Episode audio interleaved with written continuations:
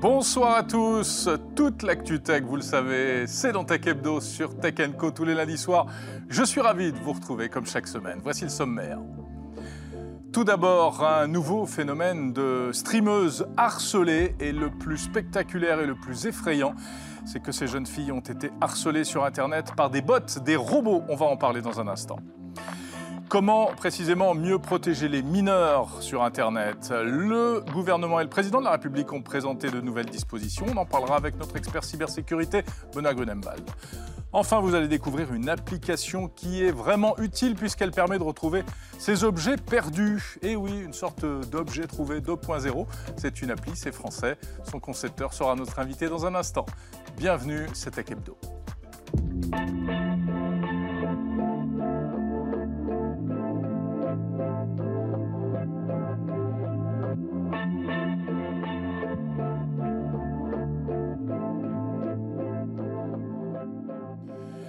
Et c'est un Tech Hebdo 50%, euh, j'allais dire, puisque mon camarade François Sorel n'est pas là cette semaine, très exceptionnellement.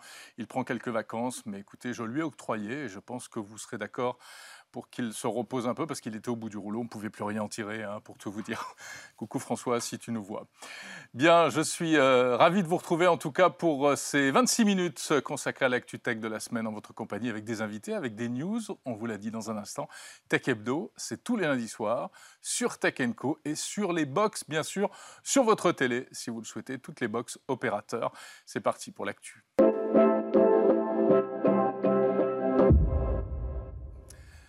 L'actu avec la rédaction de Tech Co et en l'occurrence en la personne de Luc Chagnon. Bonjour Luc. Bonjour Jérôme. Luc Chagnon, journaliste à Tech Co, euh, dont c'est la première apparition sur le plateau. Effectivement, oui, on m'a beaucoup parlé de ce plateau. Tous mes camarades quasiment étaient passés.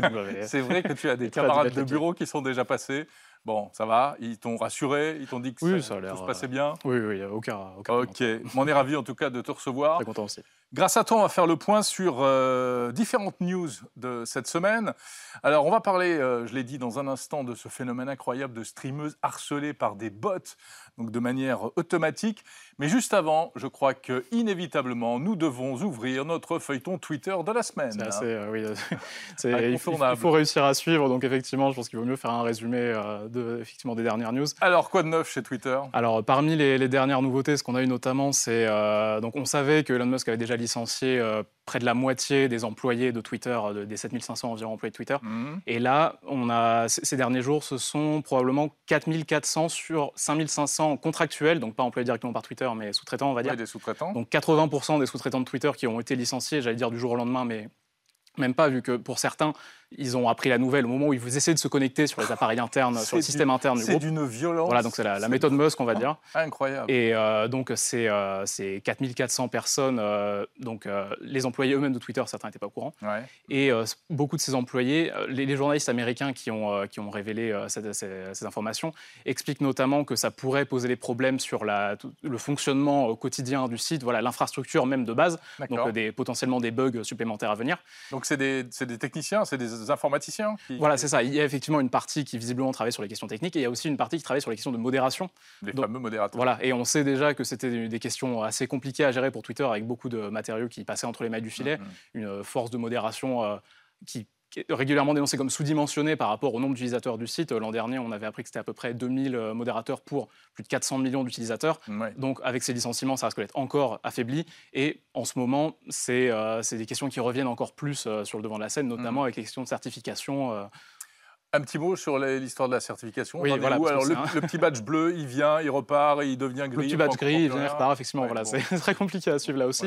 Donc voilà, effectivement, le badge bleu qui auparavant servait à prouver que la personne était vraiment la personne qu'elle mhm. prétendait être, qui au final a été ouvert à tout le monde pour 8 dollars, celui-ci, il est suspendu. En tout cas, il a été suspendu euh, euh, ces derniers jours assez récemment. Donc on reste statu quo, quoi. Ceux qui l'ont déjà voilà, le gardent, ceux qui l'ont pas peuvent pas l'acheter. Pour le moment, ils ne peuvent pas l'acheter avec le, package complet de Twitter Blue, parce que justement, il avait été utilisé par beaucoup pour, euh, bah, pour arnaquer en fait, parce, enfin pour pour euh, se faire passer pour des, gens qu'on n'est pas. Par exemple, Mhm. certains créaient des comptes, se faisaient, euh, prenaient un pseudonyme proche de.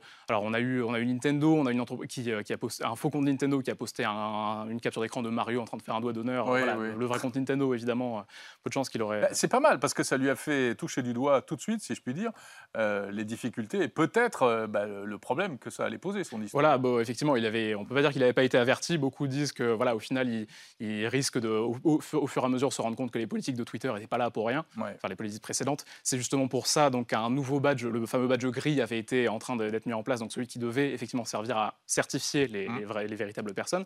Celui-ci, il avait été déployé puis interrompu en même pas deux heures après son, sa- son, son Mhm. implémentation. Et celui-ci, il est revenu. Il est revenu, mais de manière un peu sous-dimensionnée par rapport à son apparition initiale. C'est-à-dire qu'à la base, c'était beaucoup de médias, beaucoup de- d'entreprises, de, gouvernements. Et là, il a été re- euh, remis en place, mais de manière assez restreinte, c'est-à-dire principalement des entreprises qui font de la pub sur Twitter, euh, notamment, Ouais. et euh, quelques, quelques comptes de médias là aussi. Mais par exemple, l'Elysée n'a pas le badge officiel, alors que euh, Ouais, Coca-Cola ou Nintendo. euh, Tu sais quoi, on va s'arrêter là parce que Twitter, on ne comprend plus rien, de toute voilà. façon. Et ça pourrait évoluer la semaine Ça prochaine. va euh, changer encore, ça pourrait encore voilà. changer. Donc, voilà.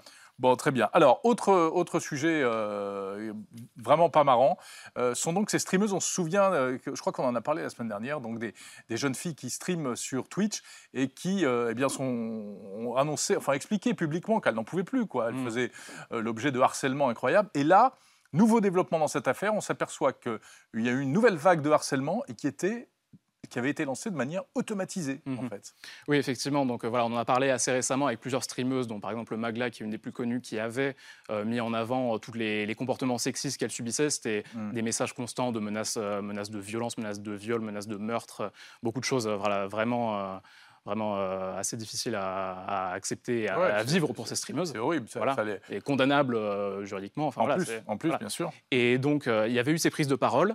Et là, on a eu une- la semaine écoulée, on a eu une nouvelle manifestation de ces, de ces phénomènes-là. C'est-à-dire que plusieurs streameuses ont montré qu'elles recevaient une vague de messages, alors copier-coller vraiment à chaque fois, qui contenaient encore une fois menaces de viol, des choses horribles, donc on ne va pas montrer à l'écran évidemment, Ouais. et qui étaient donc signés à chaque fois d'un d'un pseudo, mais postés par plein de comptes différents. Et en fait, euh, donc, euh, Donc, des internautes... bot, en fait. Voilà, des internautes ont mené l'enquête, on va dire, et ont réussi à trouver euh, le- un serveur Discord, donc une plateforme de messagerie, sur lequel des gens s'organisaient pour créer cette, cette vague de messages haineux, et donc qui était là aussi probablement en grande partie organisée par des, des, messa- enfin, des, des programmes automatisés pour Ouais. publier justement ce genre de, de messages. Et on est remonté à la source? Voilà, effectivement, certains, euh, certains internautes là aussi ont trouvé ce, cette, euh, ce serveur-là, la personne qui paraissait organiser tout ça, et un autre internaute a, aurait apparemment publié des informations privées de la personne qui a organisé ce raid, un peu comme une Ah oui, vengeance. pour se voyez, venger, euh, donc. Voilà, un peu comme une vengeance. Donc des streameuses ont pris la parole pour dire que c'était sans doute pas la meilleure méthode, voilà, que c'était un œil pour œil, euh, ce- c'est pas forcément Ouais, la meilleure manière de gérer ses affaires. Et la personne en question en tout cas celle qui a le, le compte qui a été visé par ces révélations, a publié un message, a tenté de présenter des excuses en disant qu'elle souffrait de maladies mentales, etc. Voilà, Mm. c'était donc, peu de chances que ça soit accepté par les streameuses. Et comme la plateforme Pharos, donc, pour laquelle, euh, sur laquelle on signale des, des contenus haineux, a été saisie, il est possible que la justice saisisse du dossier assez. D'accord, ok. Bon, voilà, donc euh, à suivre hein, cette histoire-là. Euh, dans l'actualité également, Luc, euh, si vous avez prévu d'aller au Qatar pour la Coupe du Monde euh, très prochainement, eh bien, recommandation de la CNIL, la Commission nationale informatique et liberté française, donc qui veille à tout ce qui est protection des données personnelles sur les systèmes informatiques, la CNIL dit attention, n'utilisez pas votre téléphone personnel, Voilà. prenez-en un autre. C'est ça, il faut prendre ses précautions et recommande limite l'utilisation de burner phones, enfin ces, ces téléphones jetables qu'on utilise vraiment juste une ou deux fois Mhm. pour des usages très précis, parce qu'en fait les supporters qui iront au Qatar pour assister au match de la Coupe du Monde ont l'obligation de télécharger deux applications. Donc il y en a une qui concerne surtout la Coupe du Monde, donc c'est achat des billets, c'est info sur les stades, c'est visite de la ville, et une autre qui, euh, qui est liée plus aux recommandations au Covid-19, voilà, surveillance des, des questions Donc, de, a priori, des Covid. utiles. Voilà, c'est ça, des, des- des choses qui pourraient être totalement anodines. Mais en, en installant ces applications, vous autorisez beaucoup de choses. Autorisez notamment le- que l'application consulte et modifie potentiellement tous les contenus présents sur votre téléphone, Bah que le téléphone passe des appels, que euh, voyons. le mode verrouillage de votre mobile soit désactivé, donc pour accéder encore plus facilement. Donc voilà, beaucoup de choses autorisées. Ouais. Et euh, voilà, donc la CNIL et d'autres euh, ONG s'inquiètent des risques que ça fait peser parce qu'il y a beaucoup d'interdictions euh, qui pèsent sur les supporters au Qatar. Ils n'ont pas la possibilité de filmer l'intérieur de. Bon, certaines situations peuvent se comprendre, de bâtiments gouvernementaux, d'écoles, d'hôpitaux, de voilà, les pays, hein. des choses comme ça. Mais il y a aussi des, interdictions sur les contenus LGBT notamment, et les, voilà, mmh, qui sont mmh, mmh, totalement interdits.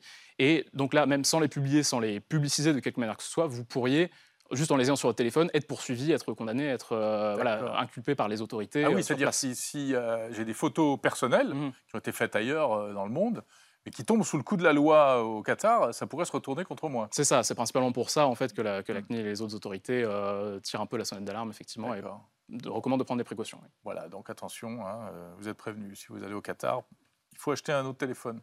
Il y en a des pas chers. Des... voilà, ça. Ouais. Euh, allez, dernier euh, sujet. On voulait vous en dire un mot parce que c'est quand même euh, bah, c'est bon à savoir, c'est effrayant à la fois.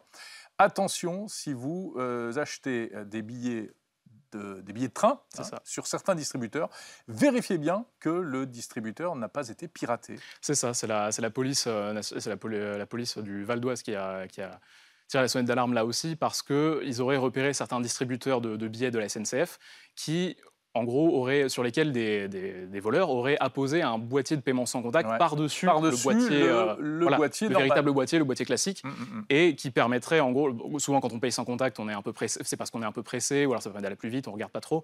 Et ce faux boîtier, donc qui est sur lequel l'étiquette est noire et blanche, contrairement aux boîtiers classiques qui sont jaunes et noirs, ça permettrait donc euh, de débiter 50 euros jusqu'à 50 euros de manière automatique, alors que c'est absolument pas sans avoir le billet euh, pour qu'on a commandé. en plus, 50 euros c'est avec la carte, mais si je paye avec mon téléphone ou avec ma montre, il n'y a plus le plafond de Effectivement, oui, sans doute que c'est lié au plafond et que si on utilise ces moyens de paiement là, ça peut monter encore plus haut. Alors heureusement, en cas de paiement frauduleux comme cela, il y a moyen de contacter sa banque, de faire euh, suspendre le paiement et se faire rembourser. C'est jamais simple. Hein. Voilà, c'est ça, c'est toujours euh, très chronophage. Mais alors, en fait, c'est pas nouveau hein, le fait de pirater les distributeurs automatiques de billets. Il y avait même une époque où euh, on mettait sur la fente qui oui, la carte un autre cache par-dessus qui était connecté et qui captait tous les numéros. Voilà, c'est ça. Là, c'est la version sans contact qui arrive, en fait. C'est ça, voilà. Est-ce que c'est plus ou moins euh, compliqué techniquement? Effectivement, j'en ai aucune idée, je ne me prononce pas là-dessus. Mais euh, c'est vrai qu'on se dit pour le sans contact, voilà, ça permet d'aller encore plus vite, on va dire, et le débit est instantané, contrairement à. On en a repéré beaucoup, des bornes euh, piratées comme ça et eh ben voilà, La police a averti, mais la SNCF, elle, de son côté, explique qu'elle n'en aurait repéré que deux dans les derniers mois, alors dans deux départements de l'île de France, je ne suis pas très sûr desquels exactement, mais c'est voilà, donc ça paraît relativement restreint, ça paraît, relativement limité. C'est ça. Mais il faut quand même faire très attention. Mais voilà. C'est quoi la bonne couleur? Donc la bonne, la bonne couleur, c'est étiquette jaune. me piéger. Ah non, ouais. Question piège. C'est étiquette jaune et noire avec une espèce de LED bleu pour euh, indiquer le, déroulement. Et les faux boîtiers sont une étiquette noire et blanche. Et celle-ci, voilà. Donc, euh, Tapez un peu sur le boîtier, vous verrez. S'il bouge, c'est que c'est pas normal. Ça paraît un peu démesuré. Si l'épaisseur est un peu trop grosse aussi, on peut. Euh, et puis, le conseil, bah, payez peut-être plutôt avec votre carte qu'avec votre téléphone. Vous ne perdrez que 50 euros si jamais il y avait un problème. Non, non, mais c'est important de savoir toutes ces choses-là pour vraiment c'est des petites arnaques dont on peut être victime, mais qu'on peut euh, éviter en fait avec un, peu de, vigilance sans tomber dans la parano. Merci beaucoup Luc Chagnon de la rédaction de Tech Co. C'était un plaisir de te recevoir pour cette euh, première intervention sur le plateau et tu es évidemment, comme tes camarades de la rédac, le bienvenu pour euh, d'autres, pour, les, prochaines émissions bien entendu.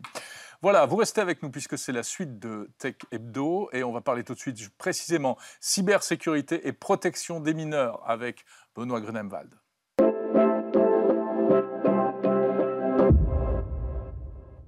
Comment mieux protéger les mineurs sur Internet Les plus jeunes? Emmanuel Macron a annoncé euh, cette semaine une, initiative qui est euh, une initiative internationale et avec des choses qui se mettent en place dès à présent, et notamment en France. On en parle avec Benoît Grunemwald. Bonjour Benoît. Bonjour Jérôme. Expert cybersécurité chez EZ, partenaire de Tech Hebdo.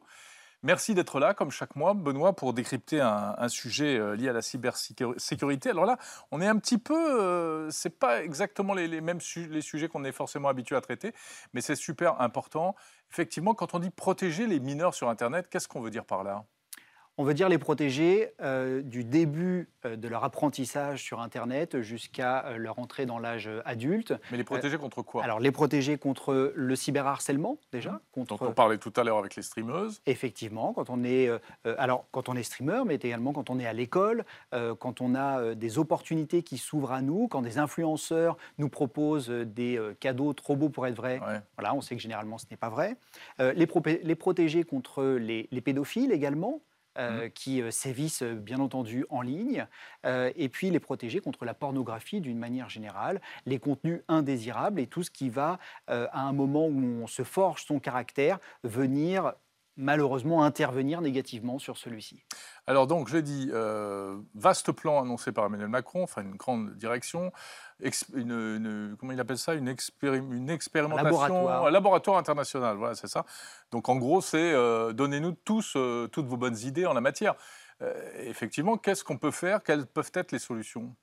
La première solution, c'est de vérifier l'accès Internet, c'est-à-dire de pouvoir, euh, pour mettre une sorte de contrôle parental, euh, à partir du moment où on va vouloir aller sur Internet, filtrer euh, cet accès, on va pouvoir... en tant que parent, en fait, c'est la tablette que je vais donner à mes enfants qu'elle soit un minimum sécurisée, enfin qu'elle soit plus qu'un minimum. Alors les appareils, euh, finalement, l'objectif est que pour 2023, le plus tôt possible, les appareils qui soient donnés et qui sont destinés aux enfants contiennent un contrôle parental. mais ce n'est pas déjà le cas, enfin, parce que ça fait des années qu'on parle de ça. Hein. Cela fait des années que l'on en parle, euh, mais aujourd'hui, techniquement, ce n'est pas le cas. Vous, pouvez, euh, vous avez un nouveau smartphone que vous achetez, vous pouvez le donner à vos enfants, il n'y a, a, pas de contrôle parental. vous avez des solutions qui existent, mais elles ne sont pas incluses, elles ne sont pas out of the box, comme on dit, et surtout très intuitives Hmm. Et l'idée, euh, c'est de pouvoir les protéger en amont, euh, ces objets, parce qu'il y a certains objets connectés qu'on ne va pas pouvoir euh, protéger de l'intérieur avec des logiciels ou du matériel. D'accord. Il y a des solutions. Donc, alors, il y a, aussi des usages, mais donc, quand on est parent, surveiller un peu ce que font les enfants sur les écrans. Mais ces solutions techniques, est-ce qu'elles sont fiables? Est-ce qu'elles répondent à toutes les, tous les besoins, toutes les menaces? Alors, elles vont couvrir un grand nombre de menaces, notamment euh, celles où le site web est bien identifié comme étant une, menace et où euh, des comptes, quand on est sur les réseaux sociaux, des comptes qui eux-mêmes sont signalés par les utilisateurs. Par contre, rien ne vaut la prévention et la sensibilisation. Et c'est pour ça qu'il faut accompagner les enfants. C'est une des trois, trois mesures euh, que présentait Emmanuel Macron. Mhm. c'est le, PIX, le passeport pour accéder à Internet, qui va amener une, culture euh, de, euh, des bons comportements, euh, apprendre les bons comportements, parce que parfois quand on est derrière son écran, on peut se dire qu'on est loin, qu'on est anonyme, alors qu'en fait les interactions que l'on a avec ses petits camarades peuvent être parfois très très frustrantes, sauf qu'on ne les a pas en face de nous pour pouvoir se rendre compte de mmh. cela. Quand on dit les mineurs, il y a plusieurs tranches d'âge, évidemment. Il y a des tout petits, bon, même si il est quand même pas très conseillé de donner des écrans à des tout petits, précisément. Hein. Euh, et puis après, quand euh, il y, a vraiment les plus jeunes et puis les adolescents, à chaque fois, finalement, il faut s'adapter, euh, notamment en tant que parent. Complètement. Et, c'est pour ça, par exemple, que nous, on a créé une, une, initiative, Safer Kids Online, où on va à la fois s'adresser aux plus jeunes en leur montrant des contenus ludiques, éducatifs, et aussi accompagner les parents parce que ce n'est pas du tout évident, euh, même pour euh, bah, moi, par exemple, qui suis dans la tech, j'ai deux filles de 8 et 13 ans, et, je dois... On est parfois euh, désemparé, on ne sait pas par quel bout prendre le problème. Exactement, et... il faut à la fois parler et mettre des éléments qui vont être des garde-fous. je pense notamment à la pornographie. C'est mmh. d'ailleurs des, un des axes dans lesquels veut aller notre président, c'est de limiter l'accès à la pornographie. Et là, pour le coup, ça va vraiment se passer de manière technique. Oui, et ce sera plus à la source au niveau des sites web. Et c'est d'ailleurs ce qui est compliqué, c'est de réussir à discuter avec l'industrie, les fournisseurs de contenu, pour leur demander, demander d'appliquer des mesures qui vont permettre d'éviter que euh, des plus jeunes puissent accéder au, contenu pornographique euh, sans pour autant nuire à leur business. Euh, on sait qu'il est florissant d'ailleurs, donc il faut pouvoir apporter de l'anonymat en même temps qu'une garantie d'âge pour, les, pour les visiteurs. Est-ce que la technique peut répondre à cette cette double problématique La technique répondra forcément à cette première problématique.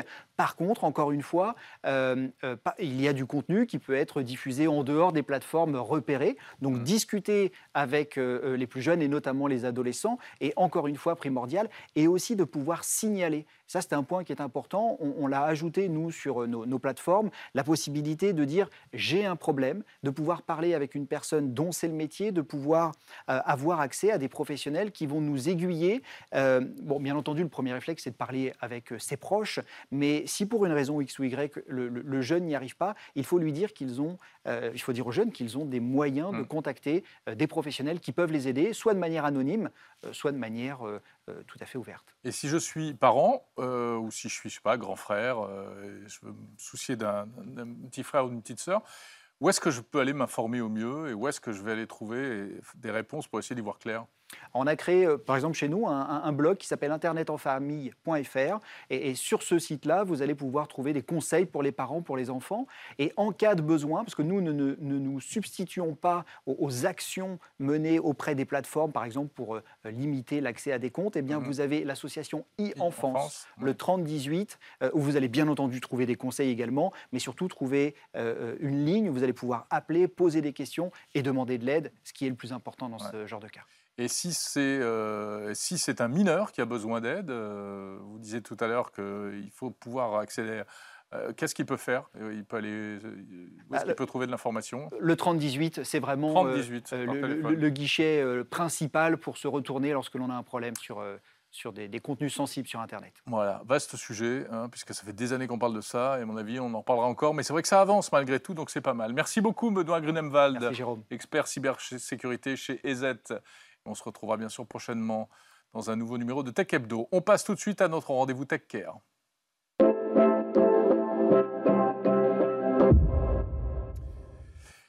Qui n'a jamais perdu un trousseau de clés, un sac, un portefeuille, etc., euh, dans le bus ou euh, n'importe où, en fait?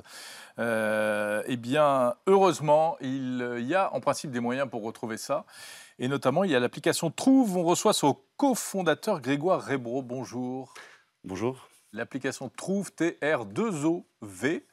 C'est donc, je l'ai dit, une application euh, pour retrouver ces objets. De quelle manière? Parce que on connaît les objets trouvés, hein, euh, service public. Euh, trouve, comment, est-ce que vous, comment est-ce que vous fonctionnez? Qu'est-ce que vous apportez de différent ou de plus? Bah, en fait, Trouve, c'est une plateforme unique qui permet en fait aux Français de retrouver leurs objets très facilement. En fait, on essaie de créer un réflexe en France pour les Français qui ont bah, perdu, qui sont généralement, euh, bah, savent jamais vraiment quoi faire. Et donc, on leur amène une solution en ligne de signalement à travers le plus grand réseau de partenaires professionnels euh, gérant euh, des lieux qui collectent des objets trouvés. Donc, en fait, vous mettez en relation ceux qui trouvent et ceux qui perdent. Exactement, ça marche de particulier à particulier et surtout de particulier vers des professionnels qui seraient des collectivités, euh, des réseaux de transport, des parcs d'attractions, tous les lieux dans lesquels on, voilà, on, peut aller égarer malheureusement des objets. Donc vous passez des partenariats avec euh, ces organismes dont vous parlez, et ensuite, par exemple, je ne sais, pas quel, type de parc de loisirs vous avez dit parc d'attractions alors, on a des réseaux de transport. ah oui, réseaux de transport. On, a, on, a, des réseaux de transport comme euh, Transdev, euh, Keolis. Alors, je perds mon portefeuille dans le bus, qu'est-ce que je fais? Alors, vous perdez votre, euh, par exemple votre portefeuille, euh, vous allez sur notre plateforme, vous sélectionnez donc le réseau de transport, vous décrivez votre objet, et en fait, euh, bah, votre signalement va partir dans notre base de données. Et en fait, on a développé un algorithme qui va en fait trouver une correspondance avec euh, le réseau, mais si toutefois l'objet a été retrouvé. Ah, voilà. Il faut que quelqu'un euh, aussi de l'autre côté euh, ait déclaré qu'il avait trouvé tel ou tel objet. Exactement, mais beaucoup de professionnels en France en fait récupèrent des objets, les collectent un, petit peu à l'ancienne, on ne va pas se mentir, mhm. et en fait avec Trouve on vient les aider à professionnaliser un petit peu, à améliorer leur expérience Vous en tant que professionnel. dans tout ça. Exactement, et surtout on permet à ces particuliers qui sont bah, perdus, hein, c'est le cas de le dire, à travers voilà tous ces tous ces services, de signer facilement et de retrouver en en quelques instants. Qu'est-ce qui est le plus souvent perdu? Alors ça va être euh, des portefeuilles, des téléphones, euh, des tablettes. En réalité, ça dépend vraiment des lieux dans lesquels vous allez perdre. On travaille beaucoup avec les aéroports, par exemple, mhm. et donc bah là, ça va être euh, des tablettes, des, sacs, les tablettes, les passeports, dans les avions ou les liseuses. C'est tous les jours. voilà, je pense que moi j'ai de quoi ouvrir une, boutique hein, qui les a trouvés. oui, et, le taux de, de recouvrement, enfin le taux de restitution. De restitution, voilà, je cherchais le mot, c'est quoi? Alors, euh, en France, il faut savoir qu'il est extrêmement bas, il est à moins de, 3%. On a lancé une étude euh, l'année dernière avec l'Institut Ipsos et on s'est rendu compte que c'était extrêmement bas. Et euh, aujourd'hui, quand vous êtes équipé du logiciel Trouve, vous avez au minimum 30% de taux de restitution, ce qui est assez incroyable. Et on en a même certains qui dépassent les 50%. Donc voilà. D'accord. Alors, vous l'avez dit, vous passez des partenariats avec des organismes. Donc, j'irai peut-être pas si je perds mon portefeuille dans le bus. Si j'ai pas l'idée d'aller chez Trouve, je vais plutôt m'adresser à la compagnie. Euh, est-ce qu'elle va m'indiquer clairement euh, la procédure à suivre et, comment utiliser votre service? Exactement. En fait, chaque partenaire a une communication très spécifique. Il partage toujours en fait un lien qui ramène vers notre site internet, Mhm. qui permet en fait euh, au particulier de signaler son objet, qu'on soit un réseau de transport euh, ou euh, au musée du Louvre par exemple, qui utilise aussi notre logiciel. tout se fait relativement facilement. D'accord. Combien de. Ça représente quoi comme, comme nombre de- d'entreprises avec lesquelles vous avez passé des accords? Alors, on est le premier euh, réseau euh, européen euh, de gestion d'objets trouvés. On travaille avec euh, près de 400 euh, lieux partenaires. Mhm. En France, on a plusieurs aéroports, on a plus de dizaines de collectivités. Et on cherche toujours à faire grandir ce réseau, puisque plus on a de lieux connectés, en fait, plus on va permettre aux Français et aux étrangers qui visitent notre pays de retrouver leurs objets perdus Ouais. très facilement. Mais alors, ça veut dire quoi? Vous allez ubériser le- les objets trouvés? Euh, généralement, on nous compare plus à Tinder, puisqu'en fait, on fait des, Ouais. des correspondances et on fait des matchs entre les objets trouvés et perdus. Ah oui. Mais c'est un peu l'idée, voilà, exactement. C'est vraiment Moi, faciliter je les me comparerais signalements. à et- Tinder si je perdais ma petite amie. Mais je pense pas que je la retrouverai avec une appli, hein, malgré tout. Ah, on sait jamais. Pourquoi pas tester ouais. Ouais. Non, mais ce que je veux dire, c'est que euh, les bons vieux objets trouvés, alors ils servent plus à rien. Alors, euh, quand on est professionnel, on collecte beaucoup d'objets. Nous, on va vous aider euh, évidemment à mieux collecter, à rendre plus d'objets. Et évidemment, la partie euh, archivage, on va aussi vous accompagner là-dessus pour donner à des associations, pour euh, rendre Ah oui, au les domaine. objets non restitués, vous finissez par les donner.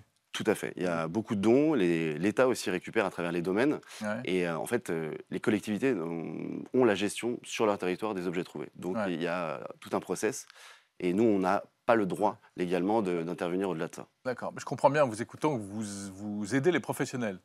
Euh, mais vous aidez aussi les, les particuliers qui ont perdu leurs affaires. Ça leur apporte, ça apporte quand même quelque chose de plus efficace. Ah, c'est beaucoup plus efficace. Et puis, euh, bah, vu qu'on rend plus d'objets, ça évite à tous ces particuliers bah, de racheter leur objet, de le refabriquer euh, derrière. Donc, c'est aussi euh, très éco-responsable finalement de, de mettre en place une solution comme Trouve, puisque bah, voilà, on dit toujours un objet rendu, c'est un objet qui n'est pas refabriqué. Et pour nous, ça nous tient à cœur. Et quand bien même il n'est pas rendu, comme je vous le disais, on essaie d'accompagner nos partenaires sur la restitution à des associations, à des, des organismes de collecte pour euh, voilà, remettre dans le circuit euh, pour une autre vie. Très bien. Bah, écoutez, parfait, en effet. Ce qui fait que vous méritiez toute votre place dans ce rendez-vous Tech Care. Merci beaucoup, Grégoire Rebro, cofondateur de. Trouve TR2OV.